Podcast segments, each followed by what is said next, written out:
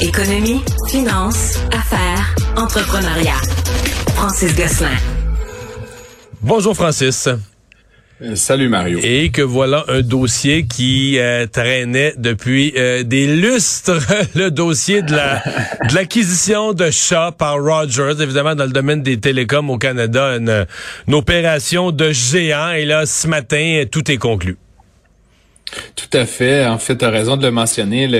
L'entente initiale avait été annoncée, Mario, en 2021. Donc, ça fait euh, maintenant deux ans, en fait, qu'on attendait la conclusion de cette entente. faut dire que le panorama canadien est un peu particulier. Il y a très peu d'acteurs. Donc, quand deux acteurs importants comme Shaw Rogers euh, proposent de, fusionner, ben ça, ça fait sourciller un grand nombre d'individus. Euh, juste pour la petite histoire, là, initialement, l'aval avait été donné assez rapidement par le CRTC. Euh, mais c'est le bureau de la concurrence qui avait qui s'était euh, opposé là, à ça. Euh, il y a eu le tribunal de la concurrence, la cour d'appel fédérale. Donc il y a pas mal eu d'intervenants dans le dossier et au final cette saga-là s'est terminée avec sur le bureau du ministre Champagne dans le fond. Qui ouais, parce que c'est ça. Ce matin c'était le feu vert du ministre essentiellement qui permettait la transaction. Qui, est qui est la dernière signature en bas de la feuille là, si tu veux. Donc ça c'est il y a vraiment plus de possibilités là que ça ça ça, ça capote à ce stade-ci. Donc la transaction, grosso modo, ben, c'est euh, la fusion de deux très grands joueurs qui sont surtout présents. Euh, ben, Rogers, on, les, on les connaît au Québec, là, mais euh, par ailleurs, les activités sont principalement centralisées dans l'ouest du Canada. donc, c'est peut-être pour ça qu'on en a moins, on l'a moins ressenti ici, mais là-bas, donc c'est comme, comme si Bell et, Vidéotron fusionnaient. Là, si tu Puis Chat, c'est encore plus dans l'ouest canadien, mais tu sais que moi, j'ai déjà été un client de Chat. Pas grand monde au Québec qui peut dire ça. Au Québec, ah ouais, non, je... je Parce que quand je restais dans un dans un rang, là, vraiment, au tout début de l'Internet, tout ça, il y avait, évidemment, il y avait pas de câble, il y avait rien de ça. Et le meilleur ah, service ah. disponible satellite, c'était chat c'était pas Québectel ou que Non, non, non, on avait euh, on avait les premiers internets là, dans notre euh, c'était c'était un rang assez assez éloigné à la campagne là, puis euh, dans le bas du fleuve et c'était vraiment chat qui était le qui donc je suis un des rares probablement au Québec qui a été pendant quel deux trois ans, trois quatre ans client de chat. Euh, très bien, mais en tout cas, en ce qui concerne, euh, disons, plus proche là, des Québécois, disons, il y a quand même une partie de l'entente là qui était conditionnée. Enfin, une condition à l'entente, c'est qu'en fait, la partie euh, Freedom Mobile, qui est une des marques là qui est impliquée dans le truc, est en fait vendue à Québécois. Et donc, ce qui est intéressant, c'est que ça va permettre à l'entreprise québécoise, qui est surtout Québec-Ontario, de faire une avancée d'un coup là, assez significative dans, dans l'Ouest. Et le ministre Champagne, dans le fond, en signant aujourd'hui le document, il a quand même posé ces conditions. Euh, il y a une attente euh, euh, exprimée, le contractuel, à ce que les prix baissent de 20 au cours des prochaines années. Donc, c'est vraiment pas une situation, Mario, où on va se retrouver en, en oligopole ou quasi-monopole, puis que les prix vont pouvoir être élevés. C'est vraiment dans l'autre direction qu'on souhaite aller. Et en ce qui concerne Québécois, il y a l'obligation de garder la licence de Freedom Mobile et ne pas la revendre pour une période de 10 ans. Donc, vraiment pour s'assurer qu'il y ait de la concurrence. Est-ce qu'on sait, est-ce qu'on va vendre la marque Vidéotron au Canada? Anglais en transformant ces comptes-là ou on va garder Freedom euh, Mobile? Faudrait que tu invites euh, l'ami Pierre-Carl Pelado pour nous parler de la stratégie de Québécois euh, ou, comment il s'appelle le C'est sûr que si j'avais à vendre du cellulaire en Saskatchewan, je suis pas sûr que je m'arrangerais pour avoir Québec dans le nom là. je sais pas. je, connais pas ça, le marketing, moi, là, mais je m'avance de même, ça pointe des pieds avec une suggestion, là. Tout à fait. Non, mais c'est ça. Je pense que c'est M. Pruneau, maintenant, là, qui est ouais, de, de Vidéotron. On faudrait voir, là, comment, mais bon, avec le E accent aigu, Mario. En tout cas, je suis pas dans la stratégie, là, dans le secret des dieux, mais en tout cas, ça va être une incursion euh, hmm. rapide et, et assez significative euh, de l'entreprise de télécommunications québécoise en terrain canadien. Donc, euh, c'est pour le Québec une assez bonne nouvelle.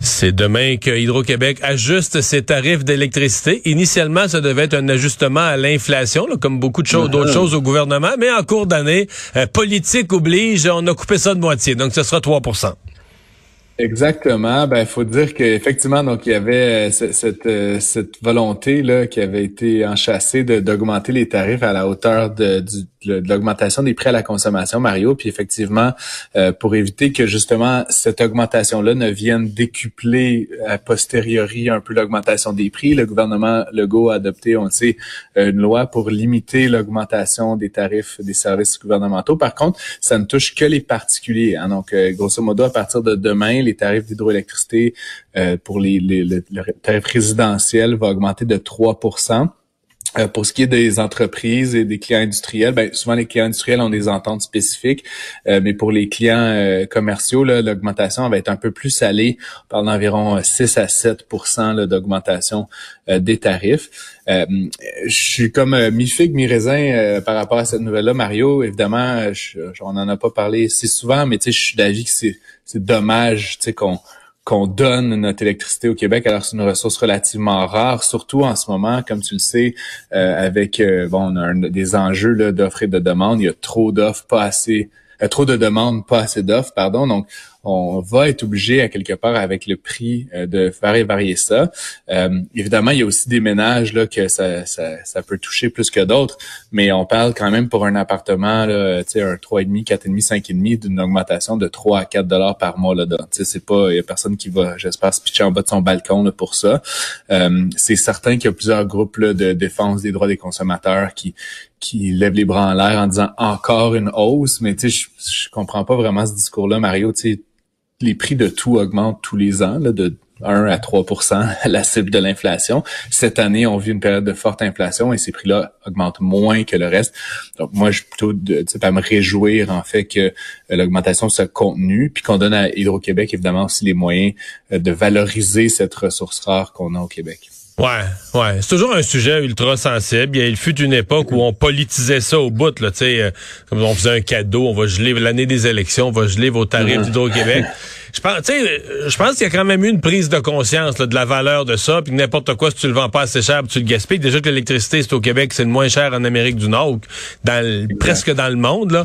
Mais euh, on dit ça, mais en même temps, à la dernière élection, je devrais remarquer qu'il y a des partis politiques qui prônaient encore le gel des tarifs d'hydro, et même des partis qui se présentent comme les plus verts, là, vert, vert, puis vert foncé, puis encore plus vert, alors que cette proposition-là, c'était tout sauf conforme à la moindre forme d'écologie. là. Ben, puis tu sais, les théoriciens économiques, c'est difficile à mettre en pratique politiquement, puis même administrativement, mais te dirais, la limite, Mario, on devrait doubler les tarifs d'hydroélectricité puis renvoyer un chèque aux, aux, plus pauvres pour la, pour la puis, puis ils feront les, ils changeront leurs fenêtres, euh, ils baisseront, ils feront les décisions. Évidemment, ça passe mal dans la pratique, dans le politique, mais actuellement, moi, je suis un de ceux qui pensent que l'électricité, on devrait la valoriser davantage au Québec. C'est, c'est comme de donner une ressource rare, une ressource qui pourrait être un avantage, puis qui va être une ressource, un avantage concurrentiel euh, pour le restant du 21e siècle. On a cette ressource verte, propre, abondante. Tu sais, si on la donne à du monde qui la gaspille, c'est un peu dommage. Euh, mais il faut trouver une façon de le faire qui est respectueux de la capacité de payer de tous. Mais moi, je serais d'avis, encore une fois, que je suis d'avis, en tout cas, à court terme, que le 3% c'est pas une grosse augmentation cette année. Et euh, ben ChatGPT, il y a un premier pays qui a agi, euh, j'oserais quasiment dire radicalement. Ouais, ben tu sais, c'est sûr que c'est pas non plus le, le, personne va sortir sur la place publique, déchirer sa chemise pour dire j'exige ChatGPT. Là, tu sais, il y a pas encore le syndicat des utilisateurs, on va dire ça. Donc, tu sais, c'est un peu facile actuellement de, de, prendre des mesures comme celle-là, mais grosso modo, euh, l'autorité italienne de protection des données personnelles euh, qui bloque ChatGPT sur le territoire italien, c'est quand même, tu sais, je sais pas, ça, ça, me semble être une grosse nouvelle entre guillemets.